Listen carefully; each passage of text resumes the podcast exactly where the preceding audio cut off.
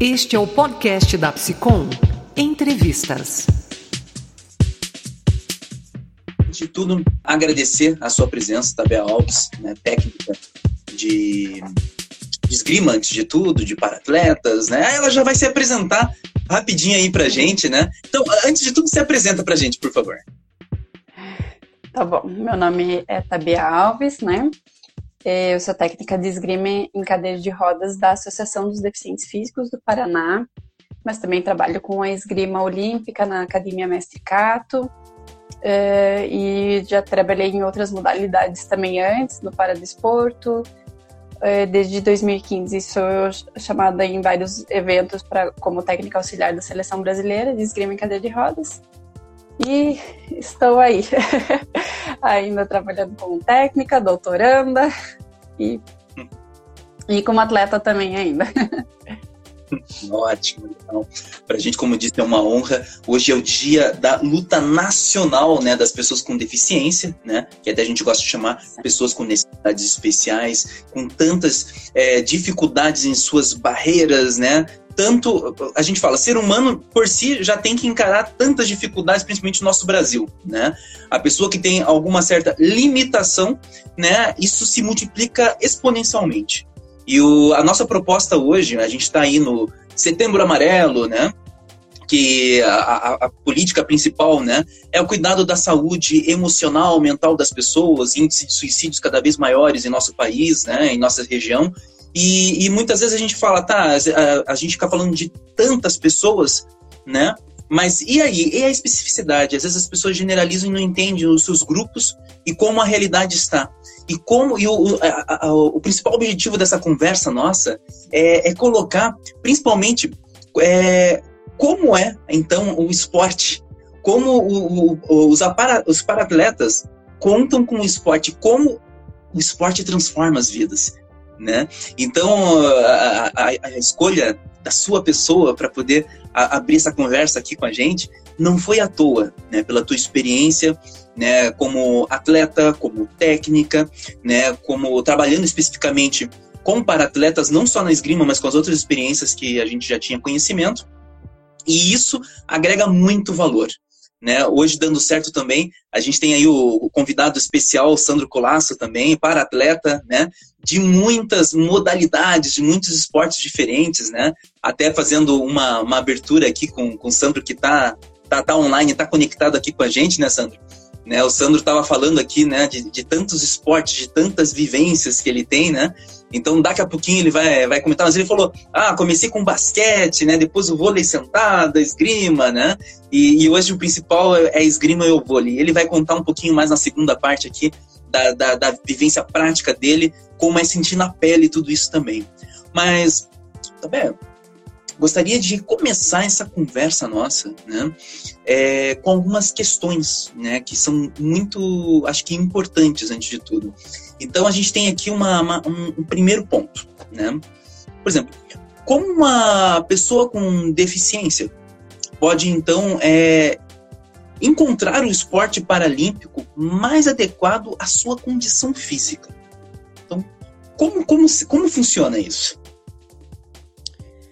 Então, normalmente a pessoa que adquire a, a, deficiência ao longo de sua vida, ela vai passar por um processo de reabilitação e normalmente dessa reabilitação, né, da, do inicial, essa reabilitação inicial, é, com um fisioterapeuta ou com terapeuta ocupacional, ela vai ser normalmente já direcionado para algum esporte ou para alguma associação que apresente as modalidades, né, que tem algum, algum tipo de modalidade. É claro que cada modalidade tem suas especificidades, então é, existe uma classificação funcional dentro de cada esporte. Por exemplo, a a esgrima em cadeira de rodas, é, ela só pode ser praticada por pessoas com deficiência física. Claro que às vezes existe uma deficiência intelectual é, junto, mas isso não, é, não é sempre comum na esgrima. Então, elas, eles vão ter essa deficiência física, eles precisam ter uma deficiência na locomoção. Então, é, precisa ter algum um encurtamento da perna, uma amputação, uma lesão medular, e eles podem participar da esgrima. Já, por exemplo, na bocha, é, existe também um corte recorte né, das pessoas com deficiência que podem participar da bocha. Por exemplo, seriam pessoas com mais comprometimento, com mais limitações físicas, né, com paralisia cerebral mais severa, é, uma tetraplegia, uma distrofia muscular que, que já esteja um pouco mais avançada porque se a pessoa tiver um nível de força um pouco maior do que os outros, ela já não é mais considerado parte da classe e ela precisa encontrar outro esporte. Então, cada esporte vai ter sua modalidade e sua especificidade de, de pessoas com deficiência que podem participar de cada uma, né? E, claro, para como prática como lazer, a gente precisa tentar envolver todo mundo. Né? Eu acho que é importante a gente ter as, as modalidades como inclusivas nem sempre é, né? O esporte de rendimento não é, não é inclusivo, mas é, quando a gente oferece numa associação, a gente precisa poder incluir todo mundo, mas em competições só podem participar alguns tipos de deficiência e dentro de, um, de uma regra, né? De, de funcionalidade de cada. Não, é importante até a gente colocar para todo mundo que está ouvindo a gente que nesse momento, mais do que do alto rendimento, a gente está se referindo ao, ao esporte é, paralímpico mesmo, as múltiplas modalidades e essa inserção, né? Até, por exemplo, é, até pouco não acabei não falando, né, que nós da, da Psicom, né, como empresa da área da saúde, da Centro de Excelência em Ciências do Esporte, o nosso ponto é, é, conseguir fazer essa ponte né, entre um público leigo no mundo esportivo e o quanto eles podem se apropriar do esporte, usar o esporte para melhorar essa qualidade de, eh, qualidade de vida. Esse é o grande movimento nosso. Eu mesmo, como psicólogo do esporte, eu atendo também é, em psicoterapia no consultório. E aí tem, já atendi todos os tipos de deficiências, né? E, e aí eu gosto de citar exemplos de atletas que eu já atendi, por exemplo, já atendi uma atleta com síndrome de Down, que uma atleta múltiplas vezes campeões na, na natação, já foi para eventos internacionais, né? E os da esgrima e tantos outros, né? É, que conseguem expressar isso. E às vezes a gente chega com alguns atletas, alguns atletas, não, alguns pacientes, que, ah, eu não estou conseguindo enxergar direito mais, ou eu sou cego. Alguns, eu trabalho muito com aquele público que está perdendo né, a capacidade. Teve agora, pouco tempo, uma paciente minha, ah, eu estou perdendo a minha audição, eu não estou ouvindo direito, né, ou perdendo mobilidade. E, e muitas vezes a pessoa vai para o lado da fisioterapia apenas. Né? E, e não é apenas é, é, ficar preso à fisioterapia, porque às vezes a pessoa está ali naquele movimento. E que esporte pode complementar aquela, aquele processo fisioterápico. E a gente sabe que muitas histórias de vários atletas começou dessa forma também, né? Então, assim, queria saber se se você vê dessa forma também essa ponte, né, é, como, como técnica de alta performance, né, é, se você vê que é mais ou menos esse caminho, não sei se ficou claro. Sim, eu, mas assim, eu acho que ainda aqui no Brasil isso precisa ser muito melhor trabalhado, porque, por exemplo, o esporte paralímpico são as modalidades competitivas, né? Agora, você achar o meio termo também da atividade física adaptada, no sentido de, de todos os exercícios, uma academia ser adaptada, uma, um personal trainer que trabalha com pessoas com deficiência e sabe como adaptar cada exercício, é uma, uma atividade de lazer adaptada à esgrima praticada, por exemplo, só como lazer, como prática física, não como esporte competitivo ou amador, né? E então isso eu acho que ainda é, é pouco explorado, né? Já, já estamos, eu acho que já existe movimento para isso no sentido de exercício, independente do que, do, né, do, da tua deficiência, independente da tua limitação. É, mas a gente ainda tem poucos pouca acessibilidade e também é difícil de você trabalhar é, com todos os públicos ao mesmo tempo. Por exemplo, na nossa situação ali, a associação precisa ser aberta a todos, mas eu tenho os atletas que querem competir e como que eu consigo trabalhar to todos os, to é, todas as é, áreas do esporte no, no mesmo ambiente, né? Como que eu posso fazer com que uma pessoa assim, se sinta livre ali só para fazer atividade física e outra que quer treinar mesmo, quer competir e tal. Então, eu acho que isso ainda precisa, a gente precisa discutir e ampli, ampli, capacitar mais os profissionais para isso também. Para poderem, por exemplo, você falou que tem um paciente que está perdendo a, a visão. É, como que eu consigo adaptar uma academia para que ele possa praticar, né, uma, uma atividade física? Como é que eu posso adaptar um esporte para que ele seja eh, realizado para essa pessoa e para isso precisa de profissionais capacitados. Acho que você falou um, um ponto-chave, né? Capacitação. É, às vezes é. os profissionais não sabem, né? É, eu digo por experiência própria, eu já vi alguns colegas da, da colega, eu falo colegas de trabalho não é da psicologia, não, são psicólogos, mas são da área da educação física, mas que tentavam fazer o melhor, o que é muito bom, mas que não tinham conhecimento sobre a necessidade específica daquele praticante, o que acabava muitas vezes levando a uma possível lesão, né? E consequentemente uma desistência precoce. E a pessoa, não, eu não levo jeito, minha limitação não dá, eu não consigo, o esporte não é para mim. Sendo que, na verdade, é, deveria se ter mais cuidado também. Né? Há uma falta de formação específica, né? Sim, a gente tem até uma, uma disciplina na, na faculdade que chama Atividade Física Adaptada e também uma que é só para pessoa que você aprende a desenvolver atividades para pessoas com necessidades especiais, que aí abrange um grupo bem maior do que a, do que só a pessoa com deficiência, né? Pessoas com necessidades especiais podem ser idosos, podem ser pessoas com, com alguma doença é, cardíaca, alguma coisa assim. Então, a, adaptar os exercícios para isso. Mas é, você não tem como falar que depois de uma disciplina na graduação, você, né, a, não existe a vivência muitas vezes, não tem um aprofundamento, então isso dificulta um pouquinho. Uhum. Perfeito. E uma outra questão na, na tua visão, quais são os principais desafios de um paratleta? Ai, ai. os principais desafios de um paratleta. É, eu acho que primeiro é ele é, entrar e conseguir um lugar acessível para treinar nem sempre é tão fácil. Curitiba aqui ainda é tranquilo. Nós temos associações, temos os locais, né? Mas eu percebo que em, em, vários, em diversos lugares não existe essa disponibilidade como nós temos aqui. Então, para eles, às vezes é mais difícil. Um, percebo também que a independência no começo, às vezes, pega um pouquinho também, dependendo da deficiência. Uh, por exemplo, na Bosch, como nós temos pessoas muito dependentes de seus responsáveis, é, é bem difícil levar para treinar três ou quatro vezes por dia, é difícil de, de viajar, né, com, é, ter sempre essa disponibilidade de pessoas. Hum, mas eu acho que o desafio do paratleta, se você pensar em alto rendimento, é parecido com o de qualquer atleta, que é ter disciplina, que é encarar cada dia ali com força, é você ter um suporte financeiro que consiga te dar, te oferecer uma vida de treinamento e de competição. Então, isso pensando em alto rendimento daí já, né?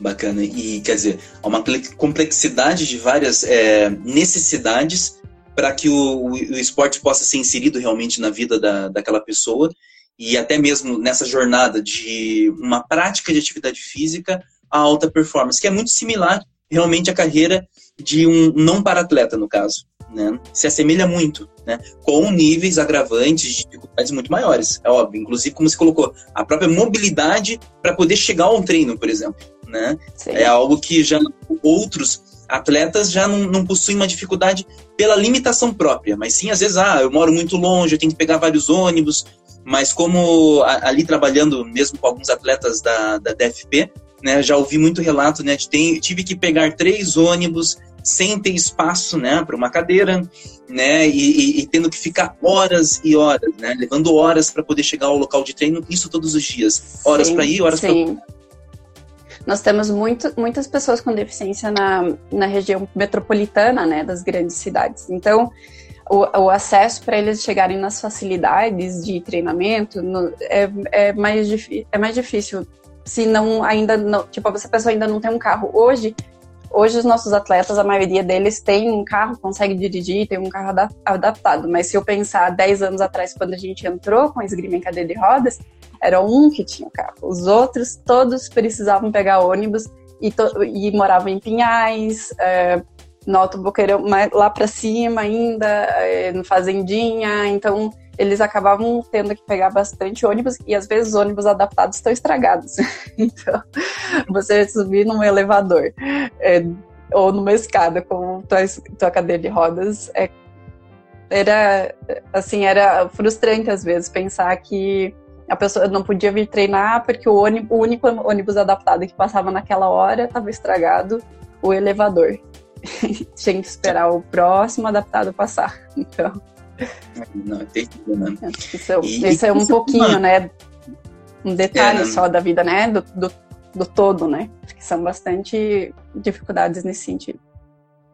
É, até eu ia entrar alguns pontos, mas talvez até depois com, com o Sandro ele vai conseguir é, esclarecer muito mais as dificuldades. Estava lembrando das situações, ah, quebra uma cadeira, a dificuldade que é, você não pode ter mobilidade mais, mas não é tão fácil arrumar e não tem dinheiro para arrumar, né?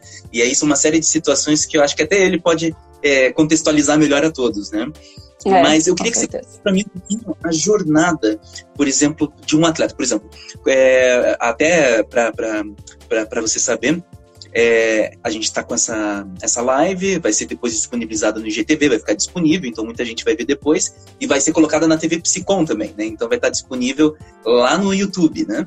Então, assim, muita gente vai ver depois, a gente vai fazer umas divulgações bem interessantes, né, da, dessa live, para chamar a atenção, principalmente da garotada, né, do público infantil, né, e para que eles saibam que, principalmente as crianças que já nasceram com deficiência ou que desenvolveram uma deficiência né, nessa primeira infância, né, elas possuem muito mais capacidades e habilidades de se adaptar e se desenvolverem né? Algo que a gente vê, me corrija se estiver errado, né? Que você tem muito mais experiência nisso, mas é, na Europa, por exemplo, já há uma visão de desenvolvimento maior, elas têm muito mais condições de desde a primeira infância, sendo que no Brasil tem essa limitação, eles já chegam ali mais velhos e é muito mais difícil se desenvolver no esporte. É, me corrija se estiver errado, mas poderia falar um pouquinho disso?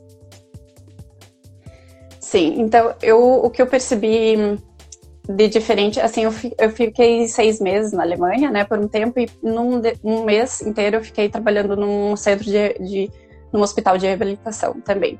E para entender um pouquinho qual que era a diferença, né, da reabilitação aqui e de lá, né, né tanto da criança ou, ou como na parte inclusiva dela, né, tipo, não é uma reabilitação, mas sim uma educação é, e também das pessoas que adquiriam a, a, deficiência ao longo da sua vida.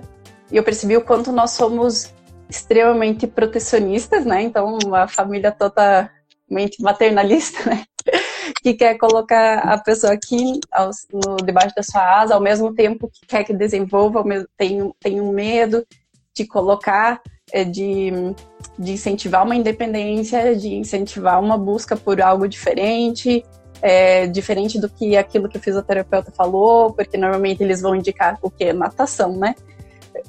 Todas as crianças com deficiência fazem natação no Brasil. Não é, tem, poucas são direcionadas para outros esportes. E, e ainda existe muito esse, esse temor, né? Se, até hoje eu perguntei para uma das nossas meninas, que tem, a Maria tem 14 anos, acho que 13, é 14. E a mãe dela me falou assim: Ah, eu tive medo no começo de colocar ela na esgrima, porque era um esporte muito diferente, eu achei que poderia machucar ela, né? E assim, então ela viu agora como a esgrima tem ajudado a, a Maria no, no, no dia a dia, nas suas atividades. E já lá na Alemanha, é meio assim, um mês, dois meses depois, você já tinha que estar empinando a tua cadeira, já tinha que colocar tua cadeira numa escada rolante, se não tem elevador, é, vai aprender a se virar, porque quando você voltar para casa, você vai morar sozinho, não vai morar com seus pais. Então eu percebo que é uma mentalidade um pouquinho diferente, né, do que aqui. E isso também, isso acaba é, transparecendo também nessa jornada, né, da pessoa só procurar o esporte mais tarde, procurar mais, de, de, assim, a hora que já tiver um pouco mais independente. Uhum a cultura atrapalha muito e realmente, né, independente da situação, as famílias já têm esse padrão mesmo de comportamento de segura nos braços, né, e, e não deixa sair, né. Mas aí só piora a situação mesmo, né.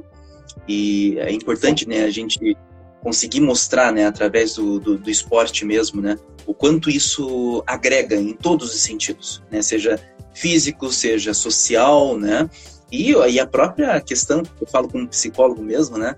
Daquela, aquele, aquele propósito, aquela, aquele sentimento da vitória, ou do, pelo menos da, de correr atrás, né? E é muito bacana quando a gente ouve né, os atletas é, expressando isso, né? Nossa, eu não conseguia fazer tal movimento, agora eu tô conseguindo e peguei ali e fiz tal coisa. E isso é muito bom.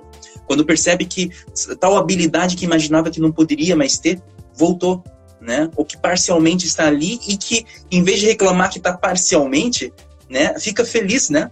Por estar com aquela uhum. mobilidade novamente. Eu acho que é muito bacana, né? Que só quando se perde que percebe realmente o valor que tem, né? E aí o esporte Sim. ele proporciona muito, né? Pelo menos a manutenção ou até mesmo a restauração de certos movimentos, né? Isso Sim. é bacana para os pais que estão ouvindo mesmo, né? De ó, né? Tem muitos esportes, né? Só que são poucos explorados Sim. ainda, né? É, e a gente tem tantas associações hoje querendo expandir, abrir mais, mais modalidades e tal. Então, é, vai, procura. É, no esgrima a gente tem vaga também. Se alguém está aí precisa de um esporte para é. pessoa com deficiência, nós estamos abertos, né? E queremos crescer como grupo e aqui em Curitiba, né, a gente tem a Associação dos Deficientes Físicos do Paraná, a gente tem outras associações que também desenvolvem outras modalidades. Então já existe, já existe um campo cada vez maior e, e dá para dá para explorar um pouco mais as atividades, né? Variar um pouco mais. Perfeito. Fazer mais uma pergunta. Assim, tem alguma mensagem a mais, alguma história, alguma observação que você acha bem interessante de poder contar para todos? Hum, então, hoje até de manhã uns atletas que estão aí assistindo estão de prova, eu mandei mensagem para eles para perguntar o que que significava o esporte na vida deles, né? O que que isso trazia para eles e, e se realmente transformou, porque o tema do, da live é o esporte trans, transforma vidas, né? No, de parapletas. E, e eu queria saber se realmente se transformou, vai que não, né? e vários deles, vários deles mostraram que o esporte realmente trouxe um diferencial para a vida deles. É, eu trabalho, a maioria dos, dos, atletas que eu trabalho, eles adquiriram a, deficiência depois, né? Não é congênito. Eu tenho, acho que dois que têm mielo. Então, eles deles é congênito, mas dos, a maioria é depois teve uma, uma, um acidente, tiro, alguma coisa, alguma coisa do tipo. E eles falam como o esporte trouxe possibilidades novas, né? Como fortaleceu eles no sentido de de voltar a ter uma vida social independente e alguns até puderam é, realizar sonhos inimagináveis antes, né? De como viajar para outros países, conhecer muitas pessoas diferentes. Um, o Giovanni hoje falou, né? O esporte foi, é meu tudo. Eu ganhei medalha nas, nas Paralimpíadas, que é o sonho de qualquer atleta, né? Então, ele eu percebo que o esporte realmente é uma ferramenta muito poderosa para inclusão e para trazer de novo trazer no, novas motivações para as pessoas, mas a gente tem que cuidar para não se, se concentrar só no esporte, né? A gente quer que essa luta da pessoa com deficiência vá para todas as áreas, né? No mercado de trabalho, no lazer, no, no dia a dia, na escola, né? Que, que realmente seja um bom para todo mundo, né? Que todos tenham acessibilidade em, em todas as áreas e possam se sentir realizados, né? Você falou uma coisa que me lembrou no meu mestrado. Eu, eu fiz mestrado em distúrbios da comunicação, que é o mestrado, a princípio, em fonoaudiologia, né? Então, o que a gente trabalhava é o que a gente emite de mensagem e o que a gente recebe. Para psicologia, para mim, foi ótimo isso. Mas o, fato que tinha uma área ali que falava sobre acessibilidade, né? Porque trabalhava o que principalmente tinha uma área que era para pessoas com deficiência auditiva, né? E, e aí a gente aquela aquela disciplina falava sobre todas as deficiências, todas as limitações. E aí tinha uma professora fantástica que é, é ela inclusive de formação era engenheira. E ela falava, gente, é, a, a, tem que ser é, uma engenharia reversa né? Assim, se a gente tem uma calçada, né? Se a gente tem um prédio, a gente tem que ter rampa. Não, não, não precisa ser uma rampa de acesso ao cadeirante. Tem que ser rampa para todos. Porque para uma pessoa da terceira idade, que um, um degrau atrapalha, né? Uma pessoa que está desatenta que pode tropeçar e, e machucar, né? Então, quanto mais a gente tiver essa visão, isso sim é uma inclusão, né? Onde é, é, é igual para todos. E o igual tem que ser o ideal para todos. Né, o que é justo para todos, equilibrado para todos. Então, se a gente conseguir ter cada vez uma visão dessa, acho que as coisas vão, indo para frente, né? Se a gente é. fica segregando, né, em castas, né, é, a, a, a, gente só tá muitas vezes acaba isolando mais. Eu acho muito legal, eu que trabalho ali com a, junto com vocês na MK, e, e ali a esgrima da DFP está ali na, na MK, né, treinando, é, com os cadeirantes, eu acho fantástico quando tá. Eu, eu, eu chegava antes da quarentena, né? Naquele horário final da tarde, né? Onde estava o pessoal, os cadeirantes treinando, já tinha o, o, pessoal da noite, se misturavam, davam oi, às vezes faziam um, ajudava o outro. Falo, é isso, não, não são espaços separados, são espaços em conjunto, interagindo, né? E deve ser dessa forma. Né? Em outros locais que eu trabalhei já com a natação, né? Que eu estava comentando de atleta paralímpica, e, e, e nadava na raia ao lado de outras pessoas, ditas normais, mas não, todo mundo normal, nadando na água, não tinha diferença alguma. Né? Isso que é, é, é, bacana da gente trabalhar. Eu acho que num dia como hoje, né, eu acho que o maior destaque é esse, né? De, de como a gente interagir junto, agregando mais. Né? Bem, mas falei demais e, e, o dia é teu aqui também. Mas tem mais algum ponto que você queira comentar que eu quero chamar o, o Sandro para poder conversar um pouco com a gente também? Chamo ele já? Chama ele. Já, pode chamar. Então, tá Acho que ele tem então, bastante a, a, acrescentar, muito mais do que eu, porque ele passou por essa experiência, né? Ele vive isso no dia a dia dele. Tá bem? Eu te aguardo ao final ou você já está indo? Como que fica melhor para você? Não, posso, posso entrar mais uma vez, não tem problema. Então tá bom. Então, depois, depois você se despede do pessoal direitinho, então. Então eu vou desligar você aqui para o Sandro poder solicitar e entrar na live, tá bom? Só tá bom, até daqui a tá pouco. Bom. Até.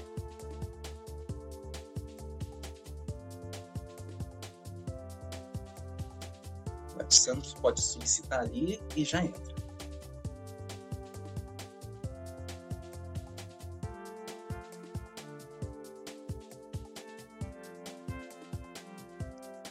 Só esperar um pouquinho aqui.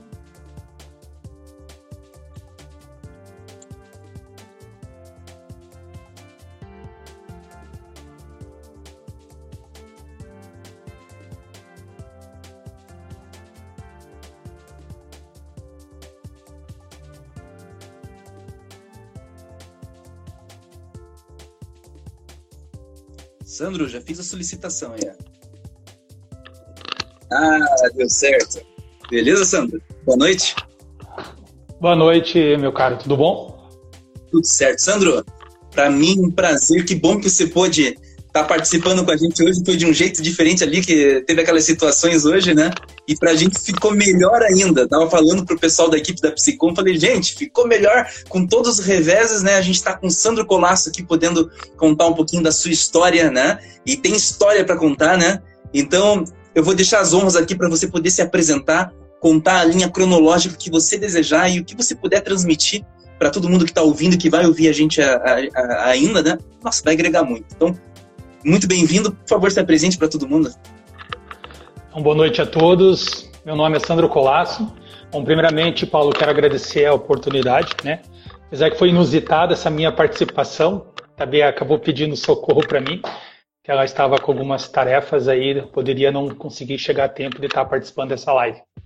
Aí ela pediu para mim representar ela no fim, né? ela também pôde chegar, ainda bem. É uma excelente profissional, também tem muita história. É minha técnica, né? Me ajudou muito, me ajuda ainda. É, estamos voltando agora aos poucos a, aos treinamentos, então já estava com bastante saudade disso. Mas vamos lá, eu tô. Bom, vou contar um pouquinho, né? Eu sou. A, a minha deficiência é paraparesia, né? Então, há 21 anos atrás, eu sofri um acidente onde uma parede caiu sobre mim e na hora a reação que eu tive foi de segurar essa parede, com o peso dela minha perna quebrou e o peso da parede sobre mim acabou fraturando a minha coluna. A minha, graças a Deus, o dia os socorristas não mexeram tanto comigo, então não houve uma secção total de minha coluna, por isso a denominação da minha deficiência é parapresia, que é lesão medular, mas com os movimentos dos membros inferiores, então eu mexo a perna. Isso é até curioso, porque muitas pessoas olham um cadeirante e acham que ele não mexe nada. É importante as pessoas saberem que existe inúmeros tipos de deficiências também. Não é porque a pessoa usa uma cadeira de rodas que ela não tenha movimento nenhum, ela é um incapacitado total. Não, as pessoas precisam conhecer melhor as pessoas com deficiência. E o bacana dessas lives, né, hoje, justamente no dia da luta da pessoa com deficiência, é, as pessoas que têm essas dúvidas e que têm o convívio, sempre perguntem. É melhor perguntar do que ter, gerar a falsa informação ou o famoso preconceito, né? Então, e depois, em 2006, através da Associação dos Deficientes do Paraná, onde eu sou voluntário até hoje, né? Eu acabei conhecendo o, o Paradesporto. Paradesporto no começo porque foi como lazer, né? Eu fui lá através do convite de um amigo é, para praticar o basquete em cadeira de rodas e acabei gostando. É, no mesmo ano acabei conhecendo o voleibol sentado, é um esporte que não é propriamente dito para cadeirantes, ele é mais para lesados ar, porque você precisa ter o controle de tronco. Só que foi um esporte, é um esporte que eu tenho por paixão, que é o voleibol. Então eu fui bastante persistente, fui até proibido de estar jogando voleibol porque ele acabava ferindo o meu glúteo, mas acabava fiz umas adaptações para poder continuar. E em 2010 eu fui convidado a conhecer a esgrima em cadeira de rodas. É, para te falar a verdade, é um esporte que não é tão conhecido, não é tão comum no Brasil, né? Infelizmente, né? A gente está lutando para que isso mude. Esperamos conseguir, principalmente no paradesporto, né? No Paralímpico. E, acabei me identificando. É, no começo foi um pouco difícil porque eu vinha de duas modalidades em equipe e acabei parando numa modalidade individual.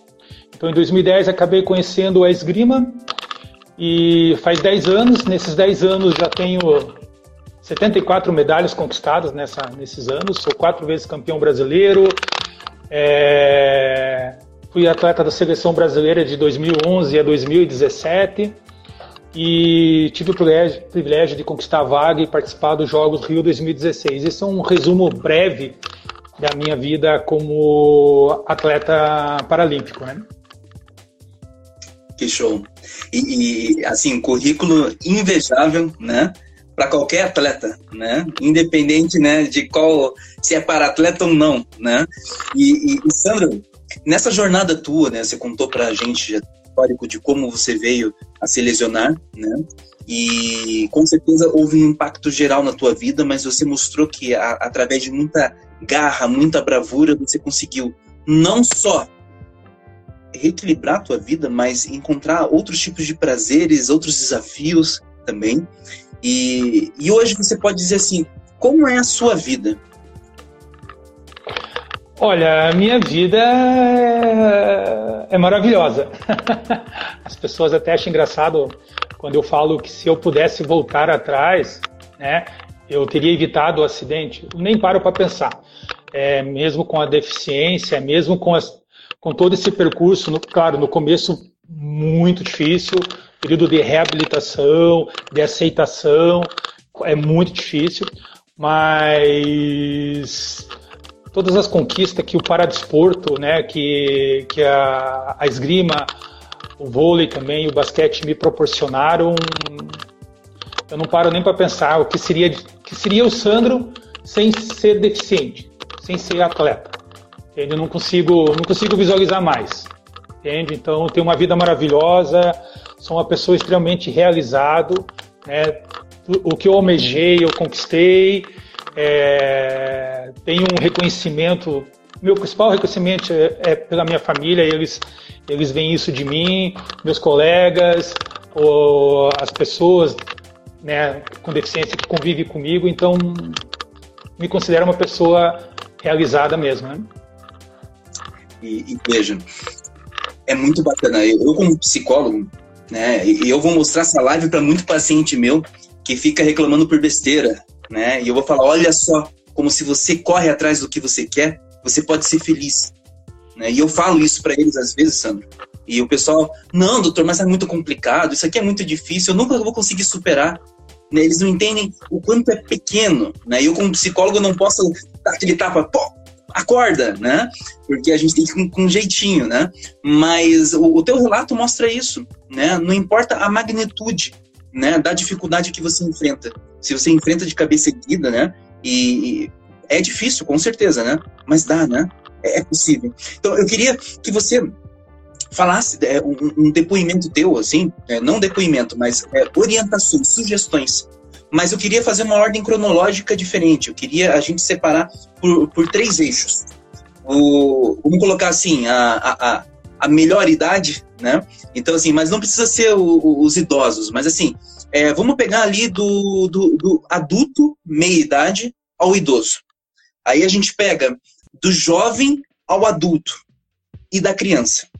E eu queria que você colocasse, e aí, da mesma forma como o Vatabé a gente estava conversando, né, com, com os adultos, idosos, né, alguma orientação, né, de, das pessoas que estão em casa, sem fazer nada, que estão sofrendo, que estão sem perspectiva, né, do que eles podem fazer, né, é, lembrando que a gente tem públicos diversos assistindo a gente, né? Tem pessoas que têm um recurso mínimo, né? E tem pessoas que têm tudo à disposição. E teria que ser uma, uma sugestão, uma orientação.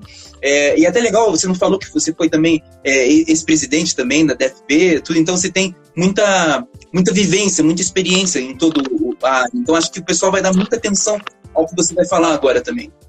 E aí orientação para esses adultos, para os jovens, né? E aí para as crianças, lembrando, são para as crianças que vão estar tá ouvindo a gente, mas também para os pais dessas crianças. O que, o que você conseguir passar de, de orientação seria muito bom. Bom, eu já posso ser considerado que eu estou quase na terceira idade, né? Já estou com 46 anos né, na esgrima lá. Apesar que no, no paradesporto não há um limite de idade ainda até para o alto rendimento. Nós temos é, atletas ainda medalhistas paralímpicos internacionais aí que com mais de 50 anos. Então, a vida útil de um atleta no, no paradesporto ela vai muito mais. E eu acredito que eu vou ser um desses, né? Ainda tem muito, muito chão a percorrer, né? Eu digo assim, a vida nossa ela é feita de escolhas, né? Se nós escolhemos aceitar nosso momento, nossos problemas, nossas, nossas dificuldades e, e aceitar ela e não fazer nada, a gente vai se deteriorar, a gente vai entrar em depressão, então, eu acredito que para todas essas faixas etárias, o que, nos, o que precisa é ter as escolhas certas. E também, além de ter as escolhas certas, ter a atitude correta para buscar, para pedir ajuda e para fazer algo, né? Eu digo até por experiência minha, eu, eu, eu sofri um acidente, fiz meu processo de reabilitação e, e depois, no começo, eu eu estava meio perdido. Aí eu conheci a Associação dos Deficientes do Paraná e lá eu comecei a conviver com outras pessoas com deficiência, porque parece que você chega no fundo do poço. E aí você começa a conviver com outras pessoas e outras pessoas com maior dificuldade que a sua até, e praticando esporte, tra trabalhando, e eu falava assim, poxa, quem sou eu de reclamar né, do que aconteceu comigo? Então vamos levantar a cabeça e vamos tocar para frente a vida. Então, terceira idade, não, existe limite para a prática de esporte, é claro, com todo certo cuidado, com acompanhamento de profissionais qualificados, né, para que não haja lesões, porque as lesões às vezes atrapalham e daí tira você totalmente do foco, principalmente né, você que é psicólogo sabe que para se manter no foco é bastante difícil, então as lesões atrapalham bastante. Os, os adolescentes e os jovens é, tem que controlar um pouco a euforia, porque vocês são muito afoitos, né? Eu tive esse momento meu também de início, então controlar o nível de ansiedade lá, porque quer conquistar as coisas muito rápidas, né? E então é, é importante a cada passo dessas faixas você estar tá buscando tua, o teu melhor de si. E para os pais, né, dos, das crianças, eu sou uma pessoa que eu luto muito para que a, o esporte chegue para as pessoas com deficiência através da associação, né, importa qual instituição, né, eu sempre quero oportunizar e eu falo que nós precisamos no Brasil melhorar muito a infraestrutura para fazer com que o esporte chegue às pessoas com deficiência nessa fase de criança e adolescente, né, porque é nesse período que, a, que as descobertas têm, que a quebra de paradigmas ocorre, então nós precisamos que os pais encabece isso. Até a Tabia falou agora há pouco, né? E a gente tem uma grande dificuldade que os pais são, são muito protetores, né, sabe? E, e, assim, pô, nós, pessoas com deficiência, detestamos ser tratados como coitadinho. Ninguém é coitadinho aqui não, meu cara. Né? Principalmente no alto, no alto rendimento, não tem coitado não, nós somos igual ao outro. É pauleira mesmo, né? A gente brinca, sentou jogar com a esgrima com a gente lá, jogar vôlei, seja qualquer modalidade, vamos pro pau, não tem, não tem chororô não. Perdeu, ganhou, levanta a cabeça, toca a bola para frente. Então, nessa fase da, de criança, de adolescente, os pais ainda são muito protetores.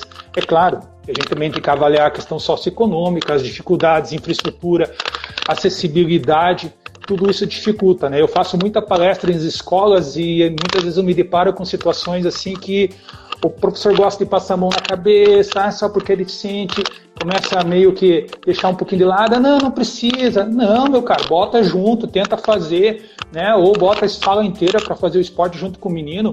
Eu falo que aqui em casa, ah, meus filhos sentam para jogar voleibol comigo, né, minha filha, meu filho acompanharam eu nos meus treinamentos aqui nesse período de pandemia, ensinando meu filho a, a, a me ajudar a dar aula de esgrima para mim, para me poder treinar. Então, você tem que inserir.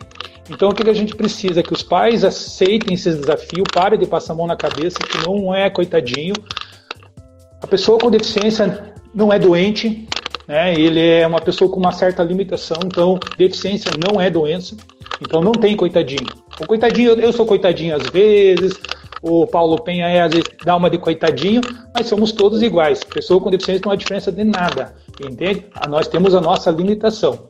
E essa limitação faz nós buscarmos o melhor de nós, né? Porque eu sempre falo que não importa a, o grau da barreira.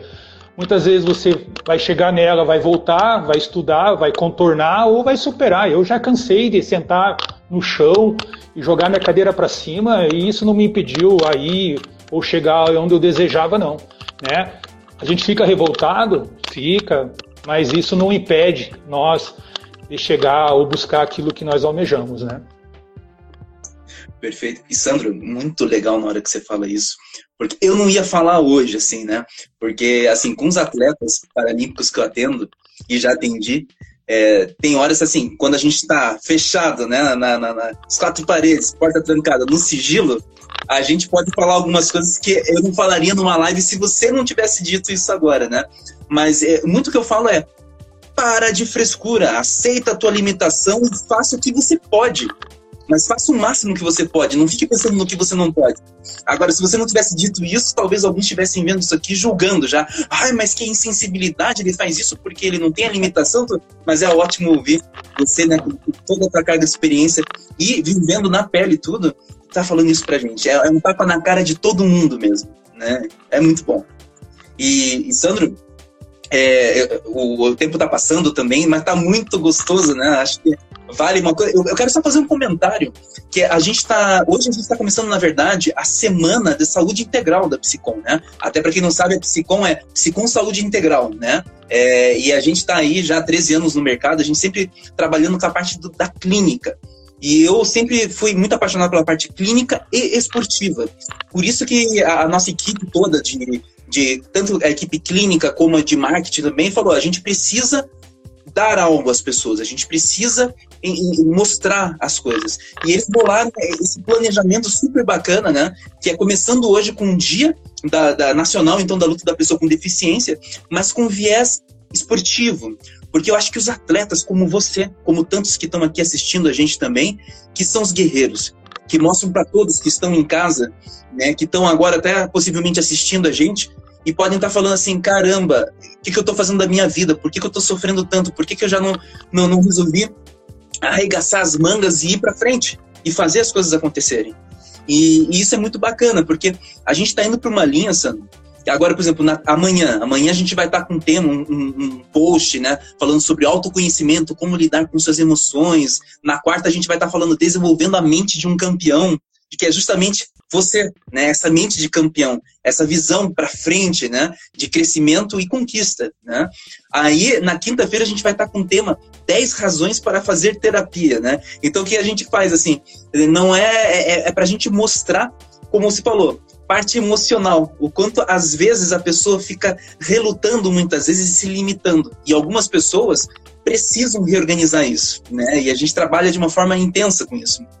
Aí a gente fecha na quinta-feira com o tema hábitos de pessoas de alta performance, né? E a gente vai ter alguns relatos de algumas situações bem bacanas, vai ser em vídeo daí, lá no, na TV Psicom, e, mas para mostrar isso.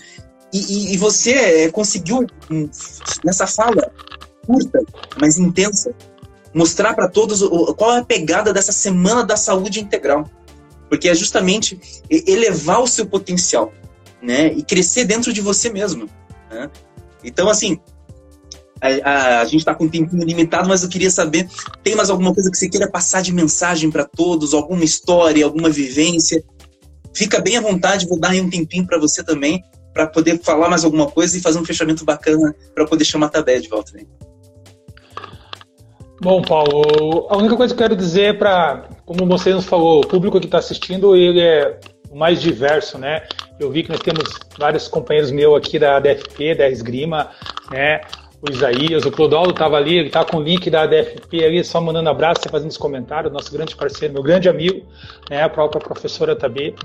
É, eu quero deixar para o público que aprenda a ter um pouquinho mais de respeito. Eu acho que o respeito, né, por mais que nós temos hoje, falando a palavra mais utilizada hoje é empatia, né, se colocar no lugar dos outros, mas assim ainda falta muito respeito ainda na sociedade, né? Vamos falar até na própria pandemia aí a gente vê todo mundo o país, o mundo passando por uma crise as pessoas sem respeito nenhum com o próximo. Né? então, é, é, não é eu somente por ser uma pessoa com deficiência que eu quero que as pessoas me olhem né, e me tem respeito, não. Eu acho que a gente tem que ter um olhar é, é igualitário para todo mundo, né? Isso que eu peço para a sociedade, peço para meus companheiros. Não abaixe a cabeça nunca, né? E eu tive inúmeras vezes dentro dessa minha trajetória, até mesmo antes de ser pessoa com deficiência, de as pessoas dizerem que eu não ia conseguir, que eu não ia chegar, que o que eu ia tentar era difícil. E o que, que acontecia? Isso era isso era energia para eu lutar e tentar até o fim. Muitas vezes eu não consegui, mas isso não me fez desistir, não. Então, o que eu digo para as pessoas é isso, cara. Não, não, não há limites para nós. Se desde que você tem as escolhas certas, as atitudes certas, tem que lutar sempre, indiferente da tua deficiência, indiferente da tua capacidade, indiferente da tua questão socioeconômica, indiferente do momento que você vive. Abaixou a cabeça, se entregou, aí, meu caro, tem que ter uma força muito maior, mas nunca desista, não. É, então, quero agradecer essa oportunidade, Paulo Penha.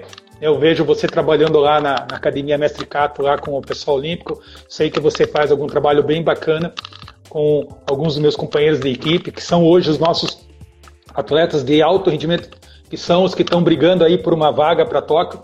Eu falo que é muito importante né, é, o acompanhamento psicológico. Eu fui um atleta que eu fiz um acompanhamento com a minha psicóloga, a Thalita, foi fundamental para me ajudar muito nas minhas conquistas, principalmente na minha preparação para os Jogos Rio 2016, né? O... São vários pilares que formam um atleta e a psicologia, a parte emocional, ela é uma delas. E eu digo porque eu sou uma pessoa que foi fundamental, porque eu tenho um nível de ansiedade muito alto. Eu sou o famoso 880, né? Não tem essa não. É, vamos pro pau mesmo, tem... vamos até a última.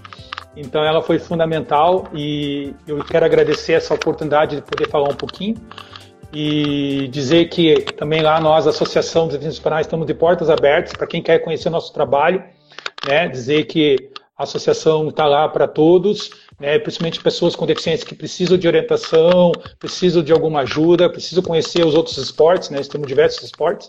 Então a gente sempre está de portas abertas e também tá aí né, o meu canal, aí no Instagram, no Facebook, quem precisar de uma ajuda, quiser me conhecer mais e às vezes está lá meio desanimado da vida, chama eu para uma conversa lá que a gente vai botar uma adrenalina lá e vamos lá sentar numa cadeira de rodas, jogar uma esgrima, levar umas cutucadas, levar uns roxos lá no braço lá. E isso não tem coisa melhor não para te levantar o teu alto astral aí. Perfeito, Sandro. Sandro Colasso, né, nessa noite com a gente aqui. Foi fantástica a tua fala vibrante, né? É, daquele de, de, de fazer, acho que com certeza muita gente que está ouvindo, eu inclusive, vou ficar revendo na, na cabeça talvez o próprio vídeo, né, de tanta coisa bacana que você passou pra gente nesse pouquíssimo tempo. Imagine uma live inteira contigo, né? Então, assim, já deixo à disposição aqui, né? Eu acho que quem quiser, já a gente pode estar disponibilizando o contato para quem não conseguir teu contato, a gente já passa. Com certeza a gente vai fazer uma postagem tua, depois com a tua permissão, né? A gente coloca uma fotinho tua ali junto, faz os links, né? Porque eu acho que esse, esse vídeo, essa fala tua, a gente vai ter que divulgar para o Brasil todo aí, né? Para servir de exemplo, modelo, né? Inspiração, principalmente, né? Que tá, é, inspira todos nós. Novamente, muito obrigado pela tua participação E queremos contar com a tua presença em breve em uma outra situação, em outro evento aí. Obrigado, Paulo. Abraço a todos aí, ó. Um abraço, até a próxima. Tchau, tchau. Até, tchau. Só agora nós vamos chamar a Tabeia de volta ao palco. Vamos ver se ela chama aqui ou eu acho ela aqui. Vamos ver.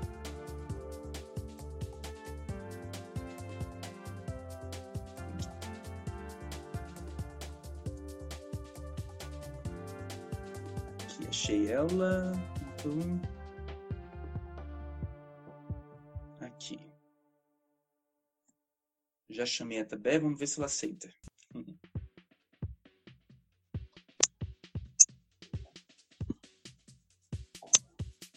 Oi, voltei. Voltou, estamos de volta. Tá bem, está me vendo? Eu tô, aham. Uhum. Tá aqui, o teu tá ficou preto para mim. É, deixa eu só ver se o pessoal todo tá vendo. Alguém me dá um ok que tá vendo a Tabec, daí eu sei que é só no meu. Tá tudo certo aí, gente? Senão a gente chama de volta. Só preciso que alguém fale aí se tá vendo a Tabeia.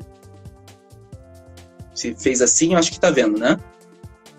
Então, beleza. Então a gente vai continuar, não, não importa se eu não tô te vendo. Para mim tá preto com uma, uma rodinha aqui. Tá bem?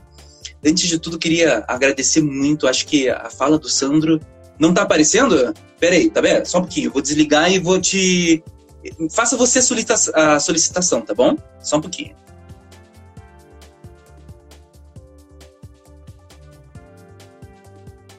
Beleza, legal. Bom que vocês avisaram. que aí vamos ver se dá certo agora.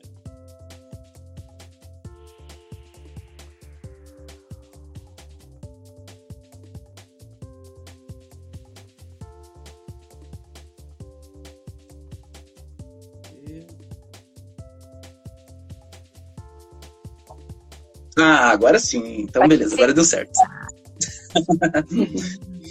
Acho que a, a fala do Sandro foi muito boa, né? Sim, acho que eu não. Eu só vou estragar o final, eu acho. não, de...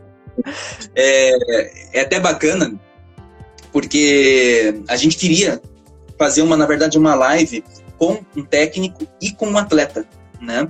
Mas é, na correria, né? E também eu, sinceramente, não sabia que daria para trabalhar dessa forma, transitando entre um outro. E aí, com a situação toda que aconteceu hoje, eu falei, eu acho que vai dar certo, vamos tentar. E tá dando certo, tá, tá indo muito legal. E eu acho que a live ficou muito mais rica, inclusive, porque nós temos esses dois lados. E o teu lado é muito importante, porque, como o Sandro colocou, né? Venha procurar, venha fazer uma aula com a gente, venha experimentar o esporte mas o primeiro contato é com você, né? É com o técnico, Sim. né? É com profissional. Então, tá vendo? Só para a gente poder encerrar, é, dá um recado para as pessoas que estão querendo procurar fazer atividade, então, né? Entrar no mundo esportivo e, e, e passa um pouquinho dessa mensagem tua para a gente encerrar, então.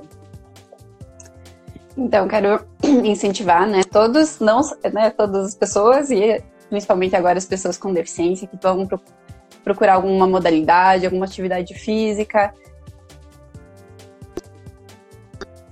Acho que isso é fundamental para pessoa com na sua integralidade, em, seu, em sua reabilitação completa e também no, no, no, na formação né, da pessoa como pessoa, como profissional, como é, qualquer coisa que a pessoa queira virar, né, atleta ou ou sua, na sua profissão, mãe, pai, é, dono de casa. Então, acho que a atividade física ela pode auxiliar em todas as áreas, pode auxiliar nas atividades do dia a dia, pode auxiliar na, na saúde, na mobilidade e também em, em, na saúde emocional e psicológica da pessoa, né? Então, vamos procurar alguma associação que ofereça atividades físicas. A gente tem a gente tem a DFP aqui em Curitiba aberto. Na verdade, o contato primeiro vai ser com a DFP, vai ser com assistência social, e aí eles vão encaminhar depois de uma avaliação para a modalidade na qual você pode, pode se encaixar melhor, né? Mas nós, o que nós não podemos deixar é deixar de praticar alguma atividade. Eu acho que isso é importante. Um, e é isso, falar que, que a gente tem uma associação maravilhosa aí, que é a DFP, mas se você não é de Curitiba, existem associações em, todos, em todas as cidades brasileiras quase, é só entrar, procurar. É, dentro do comitê existem, no CPB, né, existem é, as listas de, de onde praticar dentro das confederações, na Confederação Brasileira de Esgrima, nas outras confederações, normalmente existe orientação para isso. O que importa é, é, a gente praticar um esporte. Eu acho que isso, para mim, pelo menos, é fundamental na minha vida. Eu acredito que isso pode ajudar ainda muitas pessoas também, ainda mais né, é, falando também sobre Setembro Amarelo, onde a gente está falando sobre superar também depressão, superar é, algumas dificuldades emocionais e psicológicas, o esporte pode ajudar muito. Então, é isso aí. E juntando a tua fala do Sandro também, a gente pode finalizar né, falando que não há idade para buscar o esporte. Quem está em casa sofrendo com uma certa limitação, se sentindo o pior dos piores, né? Que não é assim que funciona.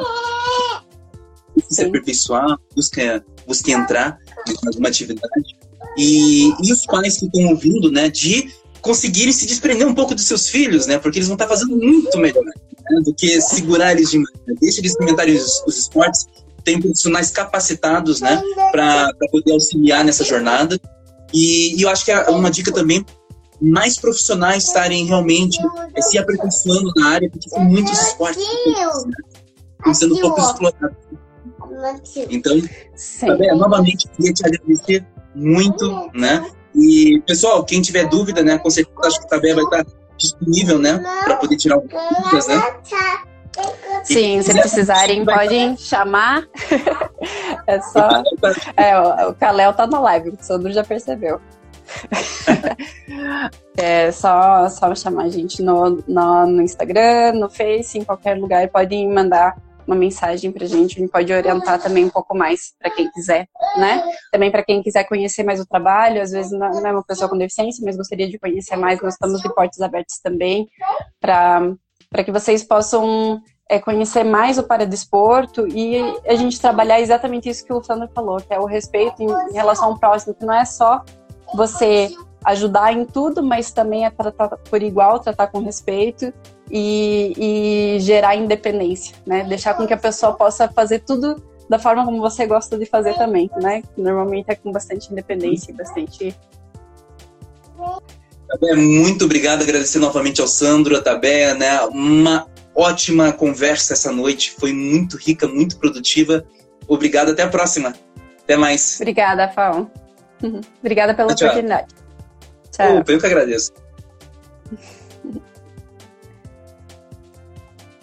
Pessoal, na verdade tem um detalhe, né? Eu, eu, eu que agradeço e agradeço a todos pela presença. Essa live tão importante para a gente, começando hoje a Semana de Saúde Integral da Psicom. É, acompanhe na, na TV Psicom, a gente tem bastante novidade lá no YouTube, né? Estamos sempre tentando respeitar a todos e incluir todas as situações. Mande sugestões de temas também, que a gente vai bolando outras lives, outras coisas bacanas. Tá acabando o tempo, 18 segundos aqui, vou desligar essa live, gente. Muito obrigado, um abraço, tá? Tchau, tchau.